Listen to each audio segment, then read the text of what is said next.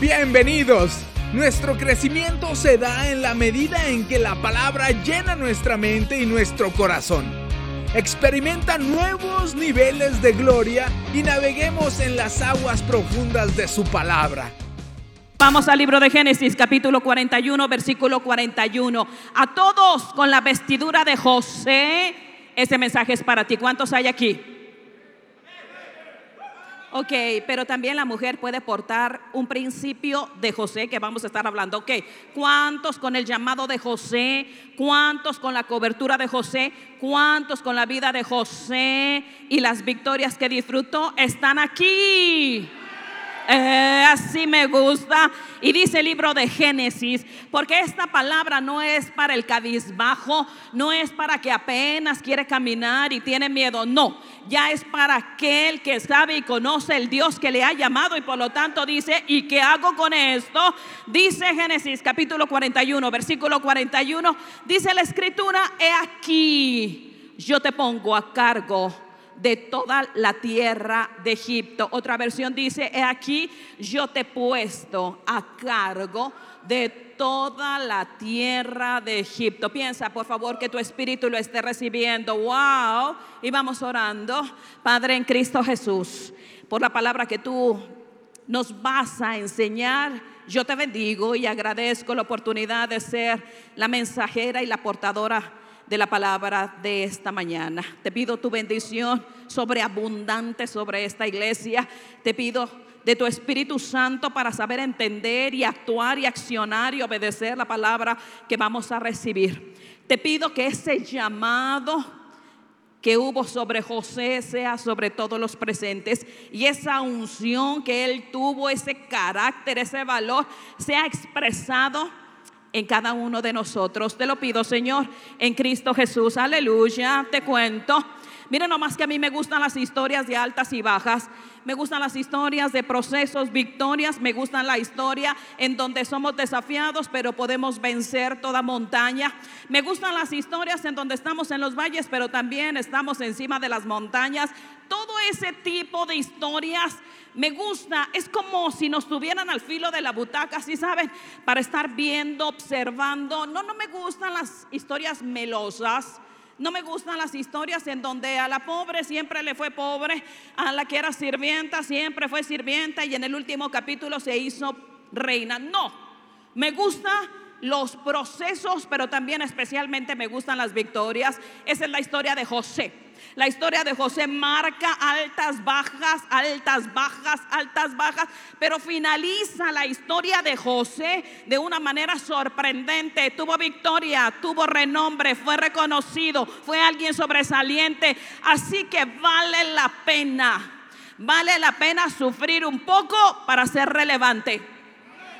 Vale la pena padecer un tanto para ser distinguido, para ser reconocido, para ser Señor, para que nos pongan como principales en la tierra donde Dios nos ha colocado. ¿Alguien está de acuerdo conmigo? Mira que Dios te ha dado una familia.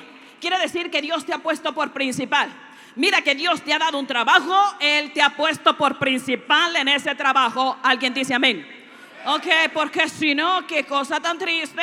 Estás desperdiciando el don, estás desperdiciando el llamado, estás desperdiciando el Dios que te ha llamado. Si no lo practicas, si no lo activas, si no lo pones a funcionar, todos somos cabeza.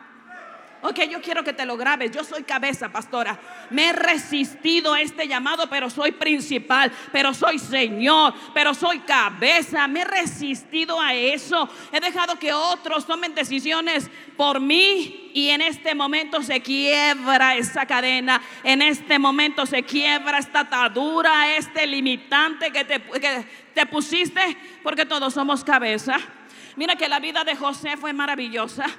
Dice la escritura que Jacob lo amó más que a sus otros hijos. Historia buena. Pero sus hermanos lo odiaron. Historia mala.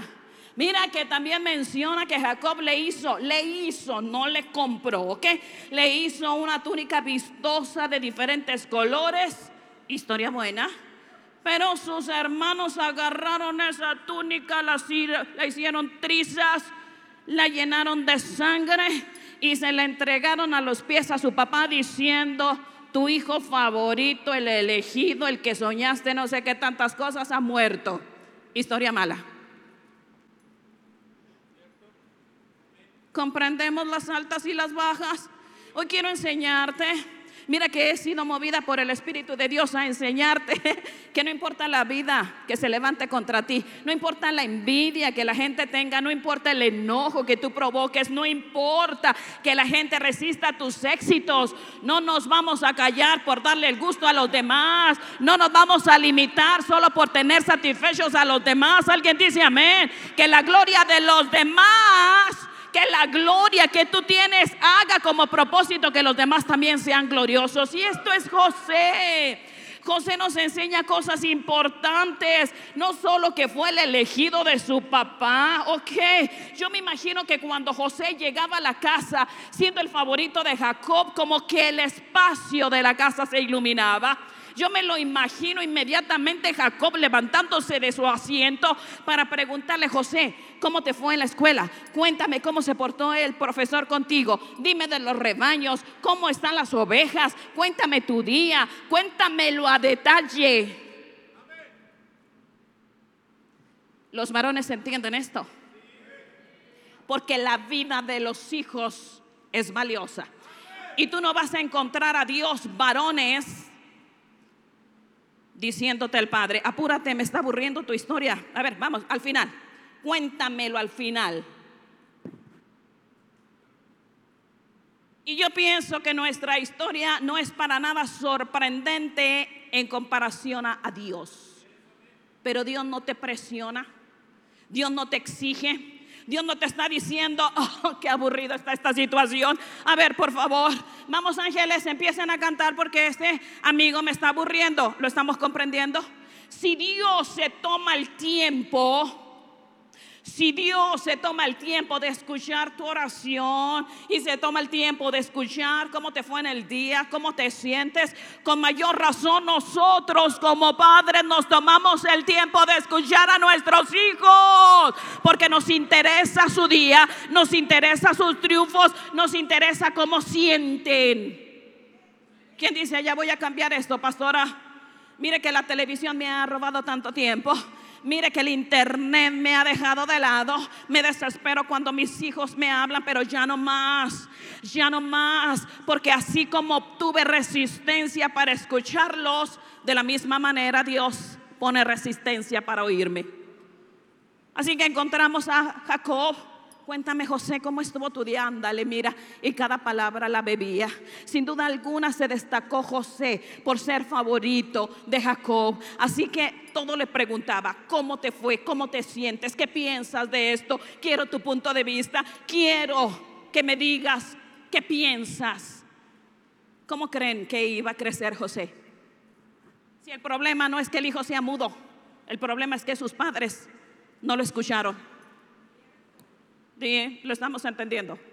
El problema, ay, es que mi hijo es muy tímido, pastora. El problema es que no lo desarrollaron. No le pusieron atención. ¿Cómo crees que creció José sabiendo que sí era el favorito de Jacob? Así que cuando iba a haber un problema, José ya tenía la base, ya tenía el sustento para resistir cualquier problema, enojo de los hermanos y demás. Así que viendo el favoritismo que tenía Jacob por José, ¿qué creen que se limitó? Viendo el malestar de los hermanos, ¿cree que dejó de amarlo? Dime no. No, sigue amándolo. De tal forma que dice la escritura que hizo una túnica especial. ¿Has vestido a tu familia con túnicas especiales o las del mundo? Pues es que dice el mundo que tú, que tienes TDA, que tú no vas a aprender porque me dijo el psicólogo que no conoce de Dios, que tienes problemas, que eres tartamudo. Pues me dijo el mundo, me dijeron allá y me enseñaron, es que viene el internet, tu incapacidad y tu resistencia para aprender, esa es la túnica que le estás poniendo. ¿Sí? ¿Lo comprendemos? ¿Sí? ¿Siguen aquí? Sí, bien. Recuerden que nada más una vez al mes puedo predicar, así que está bien. Jacob le hizo una túnica. Así que se la entrega. ¿Qué creen que sintieron los hermanos cuando vio, la vieron vestir a José? ¿Qué creen? Enojo, odio. Dicen que lo odiaban de tal manera que querían matarlo. Yo quisiera saber si has provocado este tipo de odio a alguien. Digo, porque el problema no, eres, no es tú, el problema es la persona que tiene odio, que se enoja contra ti, pero que se enoje contra ti porque tienes una túnica, no porque les hiciste un daño. Sí, lo estamos entendiendo. Que se enojen contra ti porque tienes demasiada gloria, porque eres favorito de Dios. Que se enojen contra ti porque apenas estás orando y los cielos se abren. Que se enojen por eso. No importa, nos vamos a limitar. Yo creo que no. Preferible una persona llena de gloria que una persona en fracaso. ¿Por qué creen que no ganamos a la gente? Hastiados están de un evangelio escaso de poder. Hastiados están. ¿Qué creen que piensa la gente? Ese Dios que dices que tú amas y que tú sirves te mantiene en enfermedad. No lo quiero. Ese Dios que dices que tú amas y que, y que tú sirves te mantiene en pobreza. No me importa. Que seamos como José.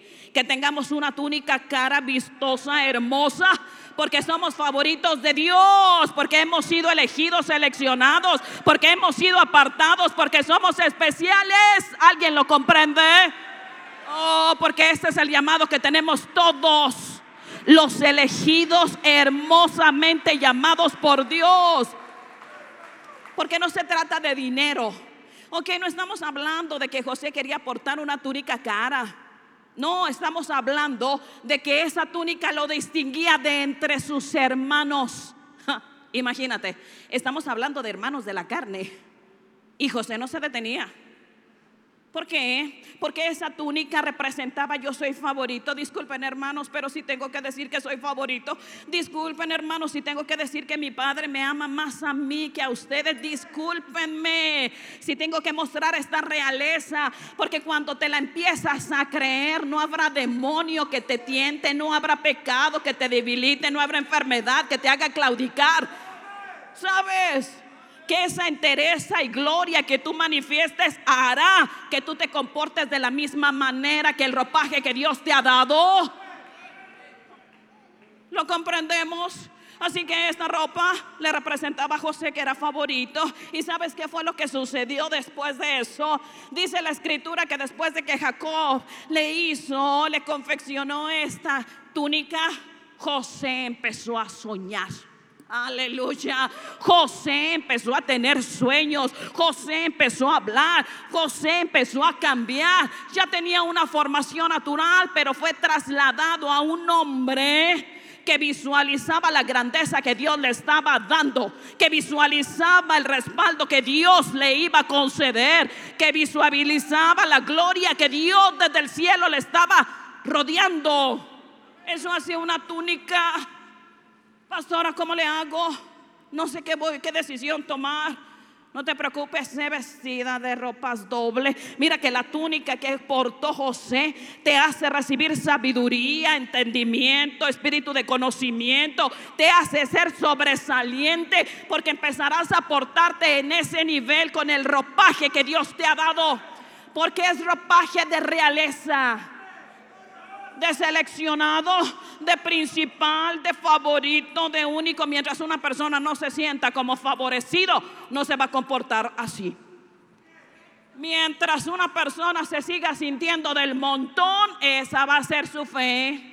Pero mientras el Espíritu de Dios llegue a su vida y te haga vestir de manera adecuada conforme al llamado del Dios, que te ha ungido, habrá una transformación impresionante sobre ti. Habrá cambios que los demás no van a estar de acuerdo. Habrá cambios que los demás no te van a aplaudir. Pero no importa, fuiste llamado por Dios para representarle. Dale un aplauso al Señor.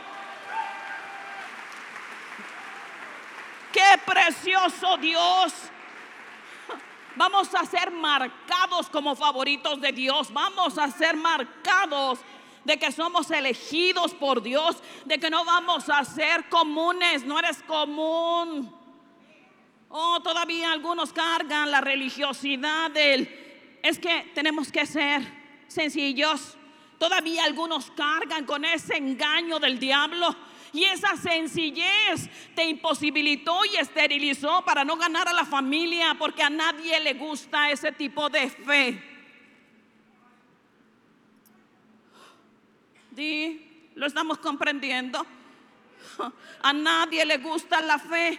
Es que tú decides, mi amor, ¿qué hacemos? No, a todos les gusta la fe que arrebata que establece, que gobierna, que se sabe especial por el Dios del llamado. A todos les impacta esa fe, que cuando llega a un lugar las personas se hacen a un lado porque llegó el Hijo de Dios, el distinguido, el José, el que tiene ropas dobles, el ungido. ¿Alguien lo comprende?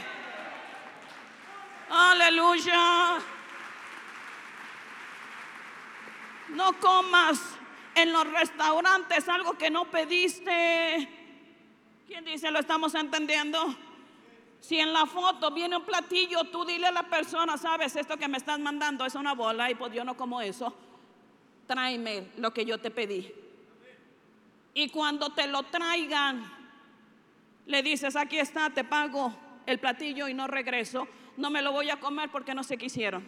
Dime, lo comprendemos porque tampoco se van a burlar de los hijos de Dios. Dime, ¿lo entendemos? ¿Sí? ¿Están aquí? O de este lado me voy porque miren, allá hay mucho, está muy fuerte, muy avivado aquel lugar, como que tienen mucho entendimiento, aleluya. La ropa que Dios ha diseñado de manera exclusiva y única para ti la confeccionó Él. Por lo tanto, te da la potencia para gobernar y la potencia para soñar. Así que José se para ahí y dice, hermanos, déjenme les cuento, tuve un sueño, déjenme les digo. Soñé unas gavillas y soñé que eran doce, yo una y ustedes que eran el resto, las once, se inclinaban a mí. Que alguien diga esto en este tiempo. Solamente la iglesia de palabra viva aplaude esos sueños. Aleluya. Amén. Que Dios te siga concediendo más sueños. Amén. Que allá afuera alguien se ponga a soñar, dice el Señor, que yo para ustedes y ustedes para mí en esa magnitud de grandeza, de seguro que no lo van a recibir, pero debemos de aprender de José. No es a gusto de los demás, como hablamos, es a la disposición de Dios y el llamado que tenemos. Amén. Ok. Así que dice la escritura que los hermanos lo odiaron, pero a muerte. ¿Qué crees que eso detuvo a José? ¿Qué crees que dijo? Wow, qué error, me equivoqué, no lo vuelvo a decir. Discúlpenme, perdónenme, no sé qué. es No, claro que no. Tiempo después, hey, venga familia, porque tuve otro sueño. Venga, fíjense lo que soñé. Soñé el sol, la luna, once estrellas y todas de alrededor de mí. Y dijo Jacob, oye, ¿cómo que te estás pasando, José? Pero nada más fue una pequeña advertencia porque dice la escritura que todo lo guardaba en su corazón y que estaba meditando y analizándolo. Pero eso no detuvo a José.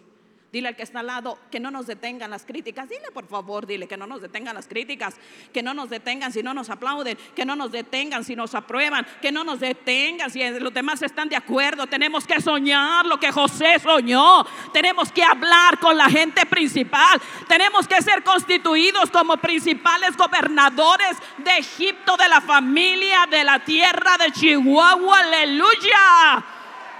Tenemos que trabajar en eso. ¿Por qué? Mira nomás que hay una diferencia entre el que está desvestido que el que está vestido de ropas reales. Hay una terrible diferencia. Tenemos que enseñar a los demás, a la familia, tienen que hablar de manera correcta, tienen que publicar lo que solamente los príncipes publican, lo que solamente los reyes publican.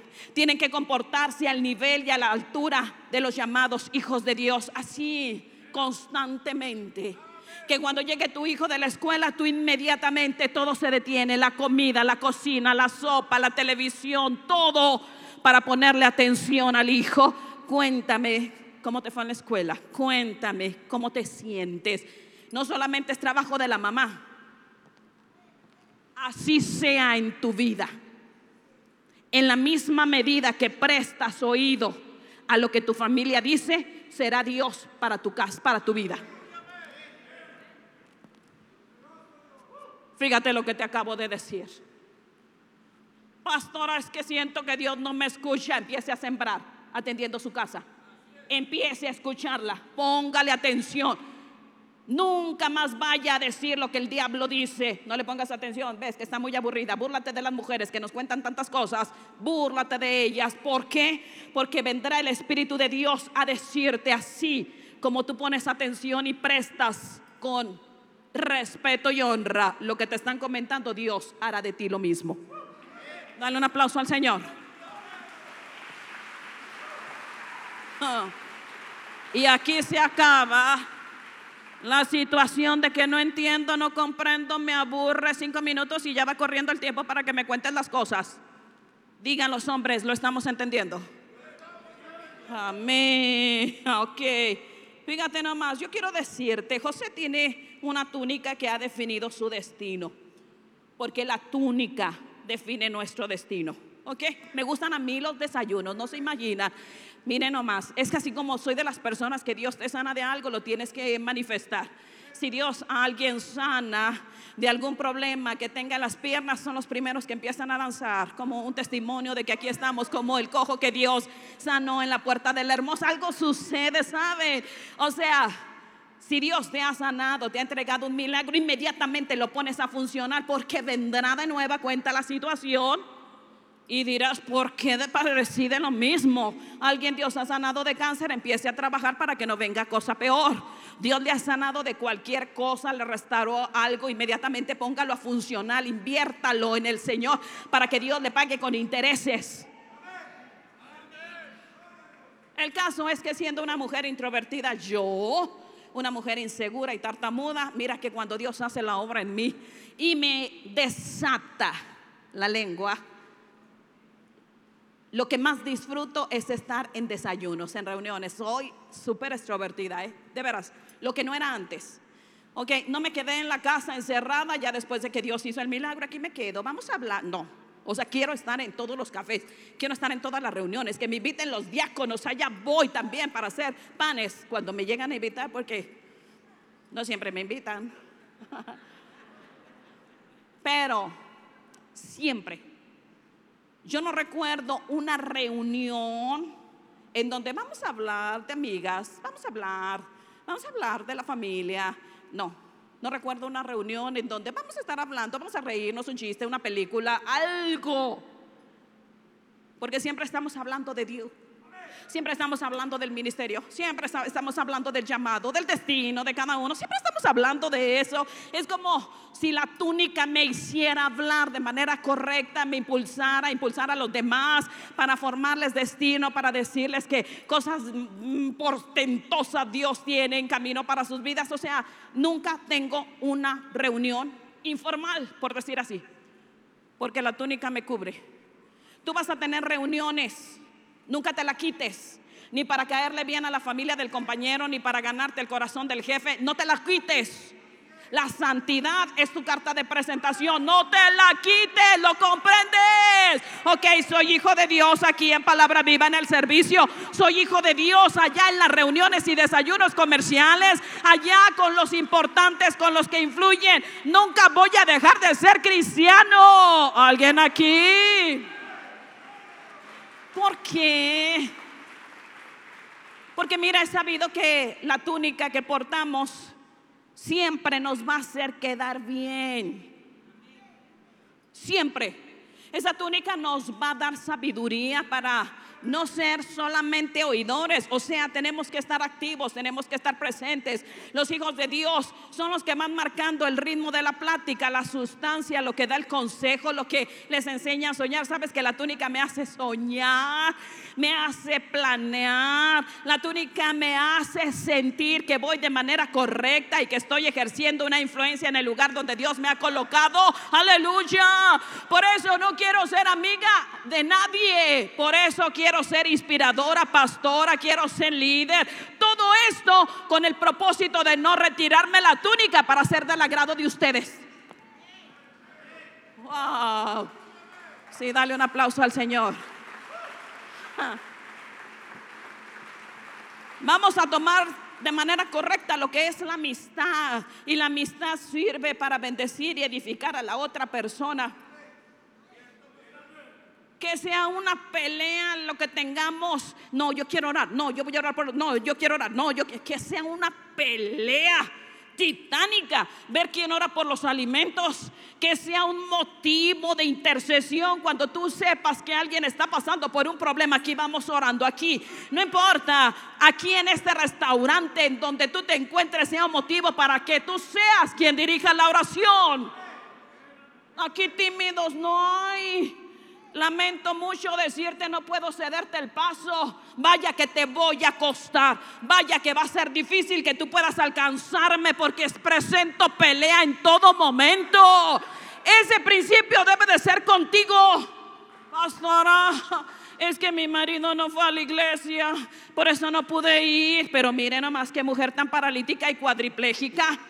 Pastora, pues yo nada más entiendo que requiera la ayuda en una condición así pero es cuadripléjica y paralítica espiritualmente, porque no quiere moverse si no la mueven los demás. Pero el Hijo de Dios, el Hijo del Hombre, la liberta en este momento para llevar la fe usted sola. No necesita de alguien más. Alguien dígame, aleluya.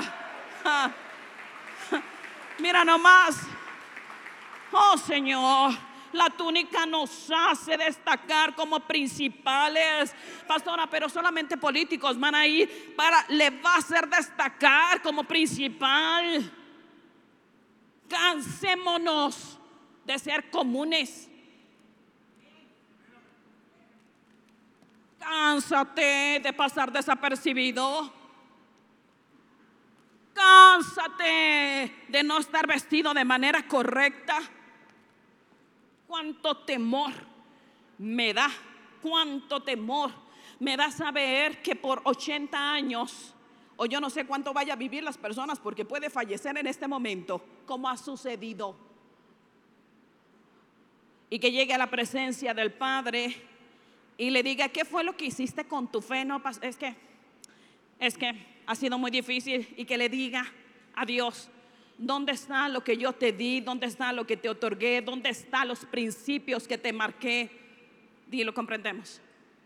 Apártate de mí, hacedores de maldad. ¡Wow! La verdad, la verdad que a mí me da escalofríos pensar que Dios se vaya a hacer de la vista gorda y diga, a ver, pasen todos. Tienen cinco minutos para los pecadores, para los apáticos espirituales, para los que jugaron al Evangelio, cinco minutos para pasar porque no los voy a ver y que la gente pase corriendo al cielo, a la eternidad. Dime, eso es tan absurdo, pastora. ¿Alguien piensa que esto es absurdo? Oh, y yo sí, es tan absurdo porque hay personas que viven ese estilo de fe. Porque hay personas que viven ese estilo de fe. Oh, ¿Qué cosas? Ok. Mira que no podemos dejar de lado nuestra túnica.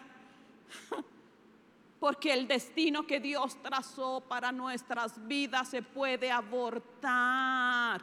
No importa con quién estés, no importa si te enojaste tanto con tu esposa, no quites la túnica, no la quites, abrázate de la túnica para que hable, para que tú hables por ese favor que Dios te ha dado. No la sueltes, no te desnudes, no permitas que el diablo ataque tus pensamientos, no lo hagas. Pase un músico, por favor. José, no importa si los hermanos estaban de acuerdo. Ay, es que mira, la presencia de Dios en él le hizo soñar y visualizar nunca cansancio, nunca temor, nunca preocupación. El principio de José debiera de estar sobre todos los cristianos. Nunca cansancio, nunca preocupación, independientemente de la situación que estaba viviendo, independientemente de la traición de los hermanos. No conozco una experiencia más dramática que la de José. Y no hizo mella en su carácter. Pastor, es que no sabe mi papá no me quería de pequeñita, ¿qué importa?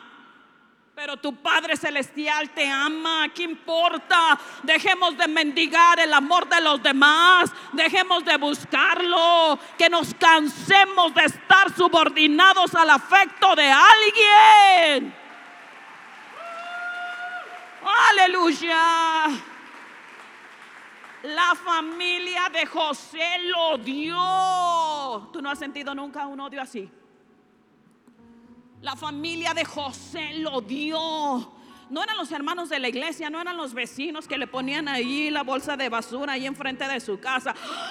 la vecina me odia, ¿ya viste? No. Creo que es torpe. Que a lo mejor si le llevas un pastelito, vecina, quiero estar en paz contigo. ¿Te parece? Mira, yo soy cristiana. En lugar de pensar que te odia, nadie, dime nadie, nadie ha provocado el odio que José provocó sobre sus hermanos. Nadie. Ni tú, ni yo, ni el pastor, ni nadie ha provocado semejante odio. Por eso es tan importante. Muy bien, entiendo, conozco y veo que lo que sientan los demás no me va a detener de lo que Dios está haciendo en mi vida. Porque, fíjate bien, dice la escritura que José le daba propósito a todo. ¿Qué era esto? Voy a hacer un paréntesis.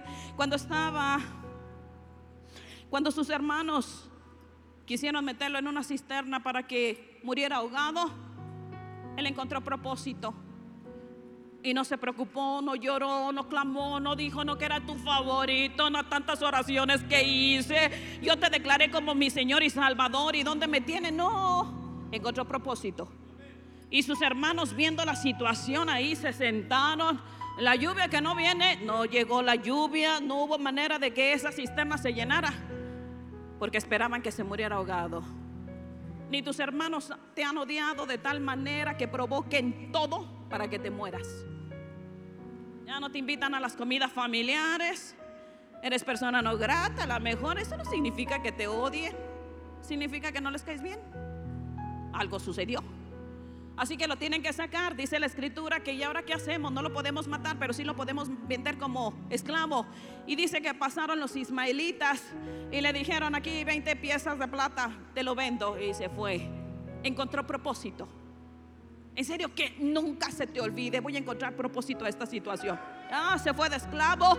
No se quejó, no dijo malagradecidos, hermanos envidiosos, cómo me odian porque soñé lo que soñé, porque soy. No, simplemente agarró las cosas y se fue de esclavo. Dime confianza en Dios, confianza en Dios, dependencia a Dios. A donde Dios te lleve, a donde Dios te lleve, debes encontrarle significado a esa situación. Aleluya. A donde Dios te agarra tu equipaje, no te resistas. Lo que Dios te vaya quitando, no lo quieras retener. Permite que Dios haga una limpieza. Si no lo has hecho tú, Dios lo va a hacer. Pero no te aferres a las situaciones, a las personas y a las cosas.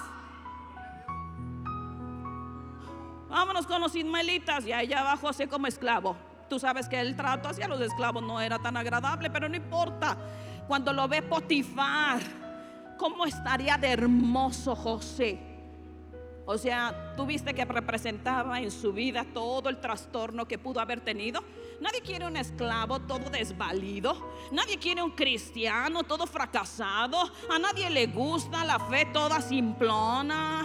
A ver cómo está, hermanita. Pues, ay, más o menos. Mire que voy a irme a hacer unos estudios. Pues, encuéntrele propósito a eso. Le tengo una noticia. Todos nos vamos a morir. ¿Cuándo? Hoy, mañana, pasado, dentro de 50 años. No te aferres a este momento. Dilo, comprendemos. No te aferres a esta situación. Mira que la vida eterna es por demás gloriosa. Te lo digo, que te lo digo. Aleluya pero que te encontremos hermoso. Yo quiero decirle a la gente que te, cuando te vean, no importa si estás en el hospital, eres la persona más robusta.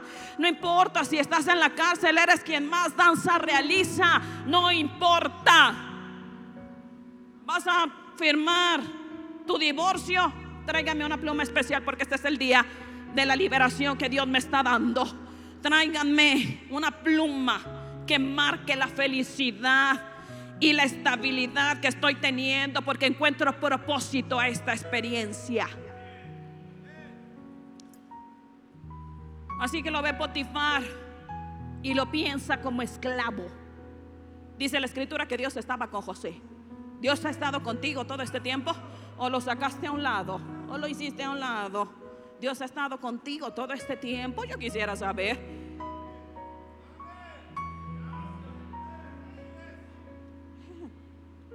Así que cuando lo ve Potifar dijo, ah, ah, ah, de todos esos, yo quiero ese que está ahí. Porque yo amo José. ¿Qué clase de gallardía, varonilidad pudo haber mostrado a, a Potifar? que dijo, este me va a servir, mira que tiene los brazos fuertes, mira que como que está erguido, mira que como se siente que me va a servir y va a dar y va a pagar con creces lo que voy a invertir en él. Yo digo a Dios, de veras Señor, cómo te amo papá, porque invirtiendo en gente que no te ha dado dividendos, le sigues amando. Hijo, como, o sea, no elegiste a los grandes, a los ricos, a los de linaje real. Elegiste aquel que pudiste ver. Algunos le han fallado, por cierto. Algunos siguen en los rudimentos. Algunos siguen cantando de que son infieles y vamos a aplaudir que Dios es fiel. Somos fieles. Soy fiel. El que ha sido considerado por Dios, tome el arado y no lo suelte, dice la escritura. Y empiece a trabajar y hará. Oh, pero no lo dejas y vamos a la fiesta. Y luego regresas y vamos al antro y luego lo vuelves a agarrar. No, no voy a soltar mi fe. Disculpen.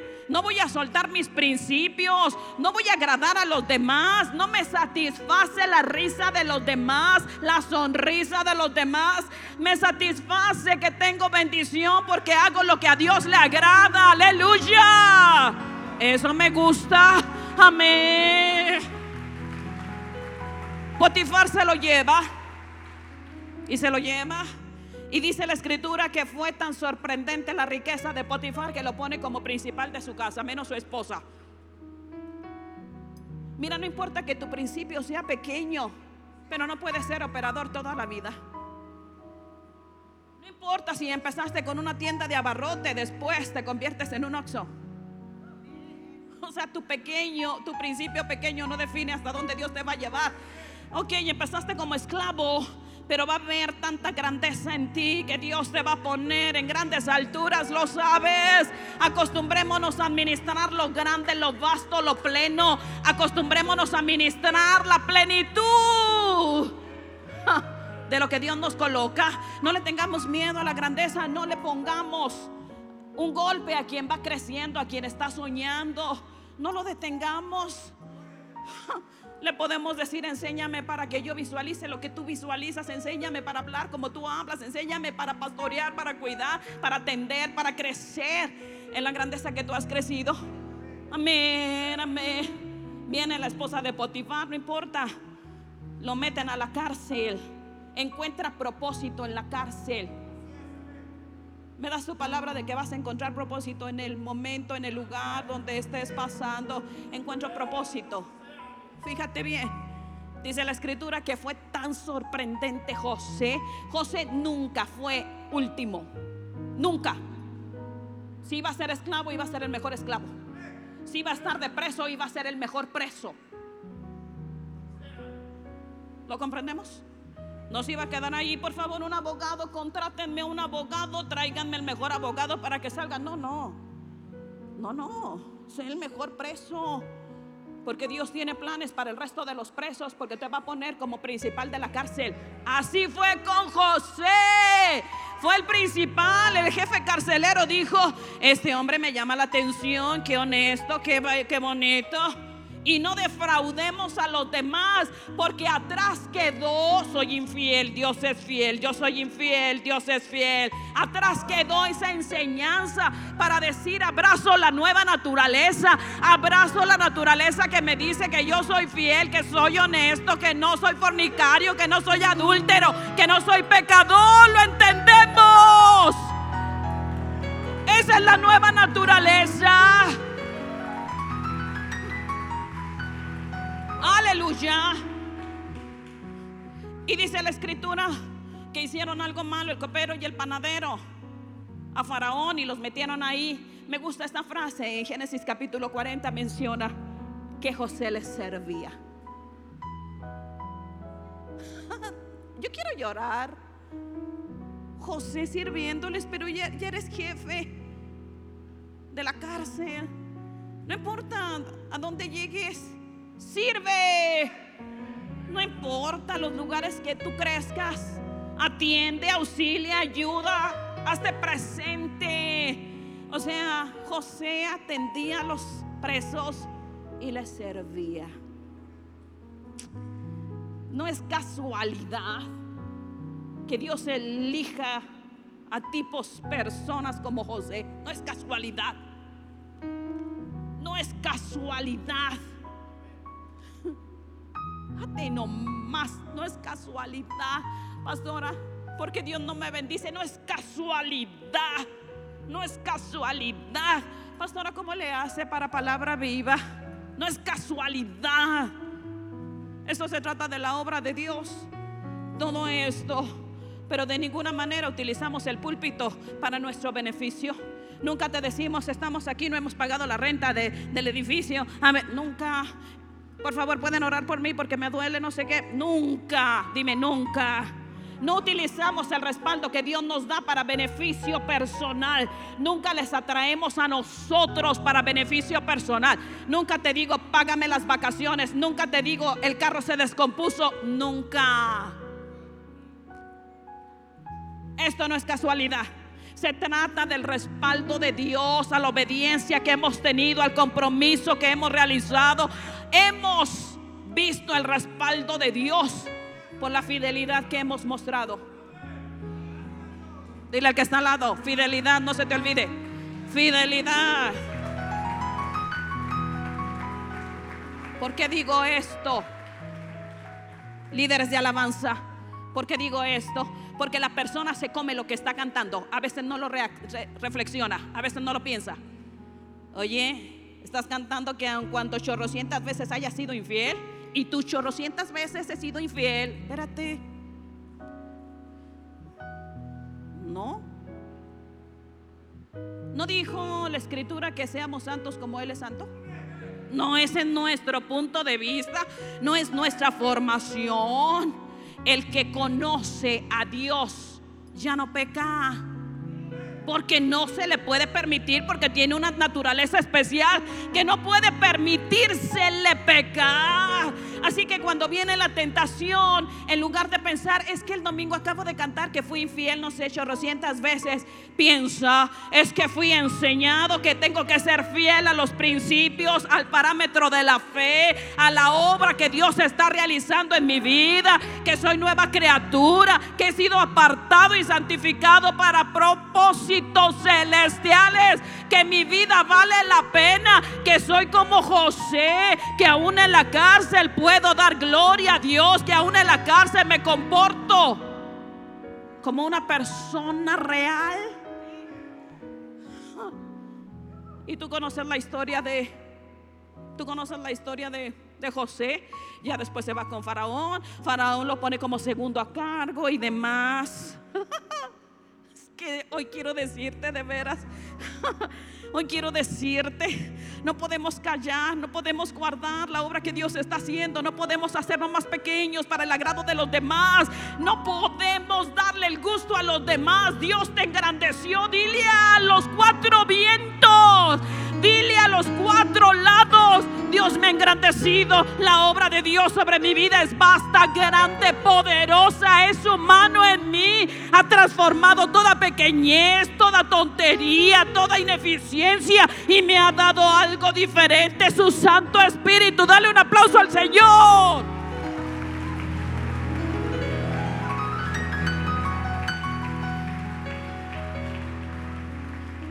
Sí, tienen media hora con ese punto, apenas voy entrando a ese punto. Cuando la vida no es lo que planeas, vive como Jesús. Cada uno hemos planeado nuestra vida, nuestro destino. Y sabes que de tanto en tanto Dios dice, no va a ser así. Te meto tantito para que aprendas a madurar, para que crezcas, para que no consideres que la vida es sencilla. Porque la vida no es para cobardes.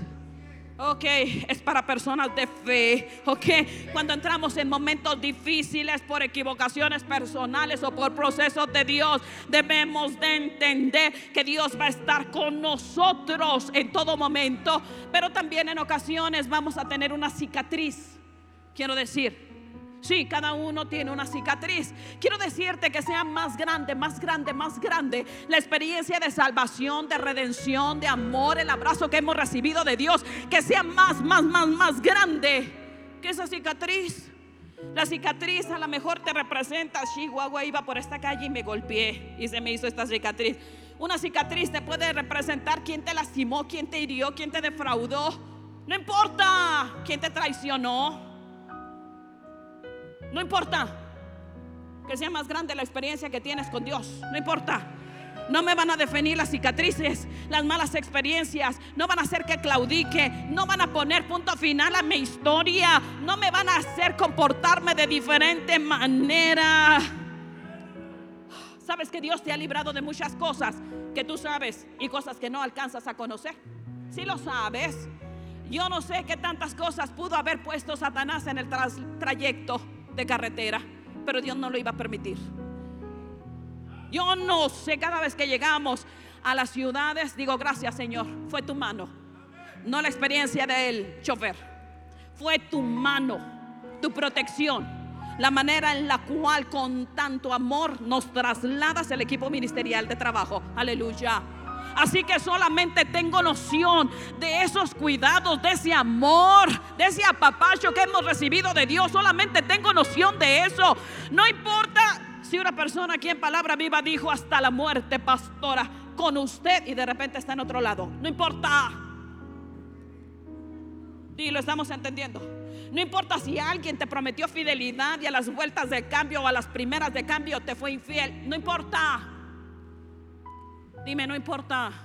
No importa si el banco te quitó tu casa, no importa. ¿Por qué? Porque solamente tengo noción de la grandeza de Dios en mi vida, que me perdonó de pecados, que me hizo una persona nueva, que soy hija de Dios, que mi nombre está escrito en el libro de la eternidad, que voy a ser recompensada por los siglos de los siglos. Es lo único que nos debe de interesar. ¿Alguien lo está comprendiendo? Todo lo demás no importa.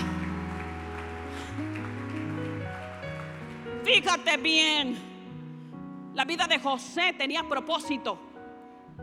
Amén. Él no fue prisionero de guerra. En medio de las batallas que tuvo que realizar, no fue prisionero de guerra. Su mundo no era su propio mundo. Su mundo era tan grande, tan grande que no se detuvo por sus propias experiencias. Nemías era tan grande que no permitió que la comodidad de estar en palacio fuera hasta Jerusalén para edificarla. Dime, ¿lo comprendemos? Dime, ¿lo estamos entendiendo? Que tu vida no sea el metro que estás gobernando, sino te extiendas para hacer bien a los demás. David dijo, estoy muy cómodo atendiendo a las ovejas, pero esto no es mi llamado, tengo que enfrentar a Goliat para liberar a Israel del acoso, desprecio, menosprecio que este gigante le estaba generando. La reina Esther que amamos tanto, vamos a amarla por su belleza, ¿te parece? Vamos a amarla por el tiempo que dedicó a prepararse, porque tenía una nación sobre sus hombros que salvar.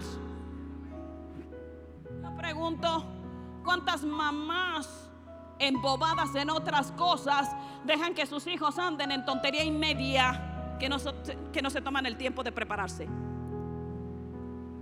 Y lo comprendemos. ¿Cuántas mamás bobas que no están aquí, pero les vas a decir, mira, ahí en el Facebook, YouTube, Instagram de la pastora es una palabra para ti. ¿Cuántas mamás bobas que no se preparan con tiempo para la batalla que tienen que enfrentar para la salvación de su casa andan haciendo otras cosas? ¿Por qué? Porque su mundo es tan pequeño, soy yo, mis necesidades. Es que me enseñaron que si yo no me quiero, no puedo querer a los demás. Dime, boberías. Dime, boberías. Tonterías que el mundo enseña. Ámate a ti. Atiéndete a ti para que puedas atender a los demás. Mentira del diablo. No te encierres en el círculo de tu vida porque no vas a ganar más. Elías, debemos de cansarnos de la idolatría que gobierna nuestro país. ¿Te has cansado? Yo sí. ¿Te has cansado? Mira que me duele el gobierno que tenemos porque he entendido que es a razón de un pueblo idólatra. Dilo, comprendemos. ¿Cómo puedo ir con Dios a decirle, Señor, dame las autoridades prometidas cuando el gobierno, y lo volteo a ver, engaña, cuando la gente engaña, roba, mata? Vivimos en el tiempo de Elías. Debes de saber en donde tenemos que agarrar a los profetas de Baal y darle con todo. Vamos a cortarles la cabeza. Vamos, aquí no hay cordialidad, pastora. Es que mire nomás, mi suegra me trajo una imagen en pon, estrellasela en su casa, en su cabeza. Qué falta de respeto.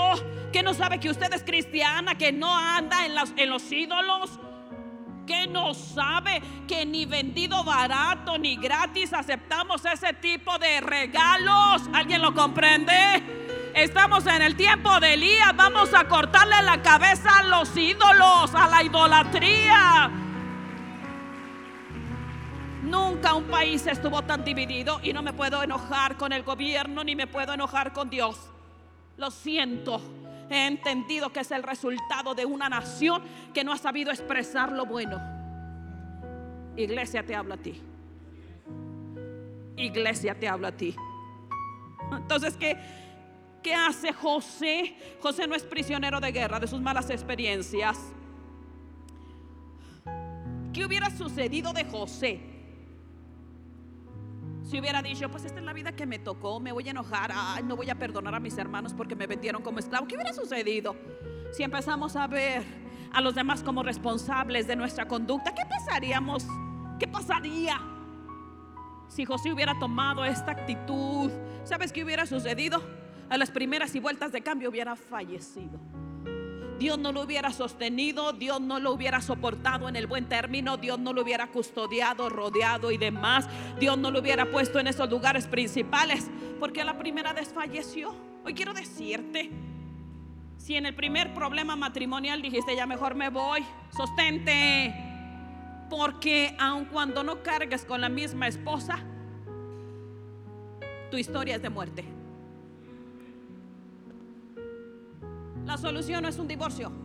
La solución es permanecer, encuentro propósito a esta situación, cambio la atmósfera, me hago principal, en el lugar en el cual yo pueda estar, me hago principal, cambio la atmósfera, digo que soy cristiano y todo el ambiente empieza a hacerse conforme a la fe que yo estoy predicando. Pero saben hermanos, les pusieron un bozal a los hombres, tanta fuerza que tienen tanta fuerza que tienen, ¿saben? Y dijo Satanás, ¿cómo los entretengo? Válgame. No, no, no, no. De que se levantan y son principales, sí. Ya, la televisión. Así que cuando el hombre llega cansado, porque dice que es cansado, ay, por favor me traes aquí la cena, aquí, aquí para ver la televisión. Dijo Satanás, he vencido. Porque ese hombre le pusieron bozal porque está cansado de toda una jornada laboral. ¿Sabes que para eso fuiste diseñado? Así como nosotras decimos en el parto, me duele, me duele, son dolores que no te puedo describir del dolor tan terrorífico, pero queremos un segundo hijo. Pero tenemos cinco hijos. Porque fuimos diseñadas para tener hijos, aun cuando el alumbramiento sea doloroso entendimos, esta es nuestra función. Porque ustedes no entienden que fueron llamados a traer el sustento a la casa con el sudor de su frente. Dime, ¿lo entendemos?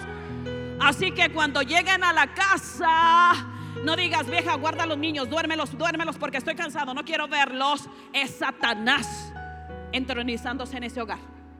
Tú llegas, mi amor, en lo que me traes aquí una palargana para mis piecitos, porque estuve todo el día sentado. Vénganse, hijos, vénganse, vénganse. Cuéntenme cómo fue su, su, día. Cuéntenme. Y luego yo les cuento cómo Dios me habló. Y luego les cuento que Fulanito, un compañero de trabajo, eso hacíamos con los Tinoco. Déjenme les cuento las experiencias de los demás. Nunca escondimos las cosas. Si queríamos que fueran ministros, Vénganse, vamos, les voy a contar. Miren nomás, descendió Dios. Hoy que estuve ministrándole a una mujer, estuve orando y mira la palabra que le di y ellos empezaron a recibir, a recibir la palabra, a recibir la palabra. Lo comprendemos. Si tú eres un hombre de fe, trae tu casa. Ahorita van a ir a comer. No, te, no los avientes. En la mesa de principales, como José. En la mesa de principales, mi amor y no quiero que me estés interrumpiendo en este momento. Tú vas a absorber toda la plática que voy a estar yo principal dirigiendo. No va a ser tu tío, no va a ser tu abuelito, no va a ser la abuelita la que va a estar marcando la pauta de la conversación. Voy a ser yo. Guardadito, ¿eh? Pon atención porque esto te va a servir para un futuro. Vas a saber aconsejar, vas a saber tomar decisiones, porque Dios va a estar contigo independientemente de la situación que tengas. Dale un aplauso al Señor. Ay, arráncate. Cansancio, indiferencia familiar. Arráncate todo eso que ha limitado el crecimiento, la fe de la casa, arráncate con eso. He sabido que cuando una mujer se convierte, uno o dos vienen a los pies del Señor, pero cuando el hombre se convierte, toda la familia. Y andan la fe que ellos marcan. Hablas vida sobrenatural, ellos van a tener vida sobrenatural. Vas a hablar de fe, ellos van a hablar de fe. Vaya, van a andar de acuerdo a lo que tú les estás marcando. Este es un buen momento si alguno de tus hijos no está en el Señor, puedes ir con Dios y decirle, perdóname. Perdóname porque fui torpe. Perdóname porque te defraudé. Perdóname porque no fui lo suficientemente glorioso. Porque exalté el problema en el trabajo. Porque exalté como imposible y que tú no podías solucionarlo. El problema económico, tus hijos están escuchando. ¿Para qué quiero ese Dios que tiene la pobreza mi papá? Oh, no. Y lo entendemos.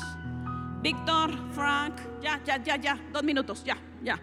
Víctor Frank, un psiquiatra vianés que sobrevivió a los campos de concentración, él dijo, fíjense que hubo una diferencia entre las personas que ya estaban esperando su muerte en los campos de concentración, aquellos que estaban diciendo, no, vamos a hacer algo con el tiempo que nos queda de vida, vamos a hacerle bien a los demás y decidieron visitar a los presos. Ellos estaban presos, ¿eh? no crean, ellos estaban presos, pero empezaron a decir, échale ganas a los que estaban ahí postrados, a los que estaban desanimados, a los que estaban pensando en su familia, a todos, échale ganas. Vamos a salir de esta. Le entregaban de su pan, de la basura de comida que les daban. Tenían un propósito. Tenían un propósito. Ellos sobrevivieron, eran pocos dice este psiquiatra, éramos pocos los que andábamos diciéndole, sí, échale ganas. Era una multitud la que estaba desanimada y desilusionada.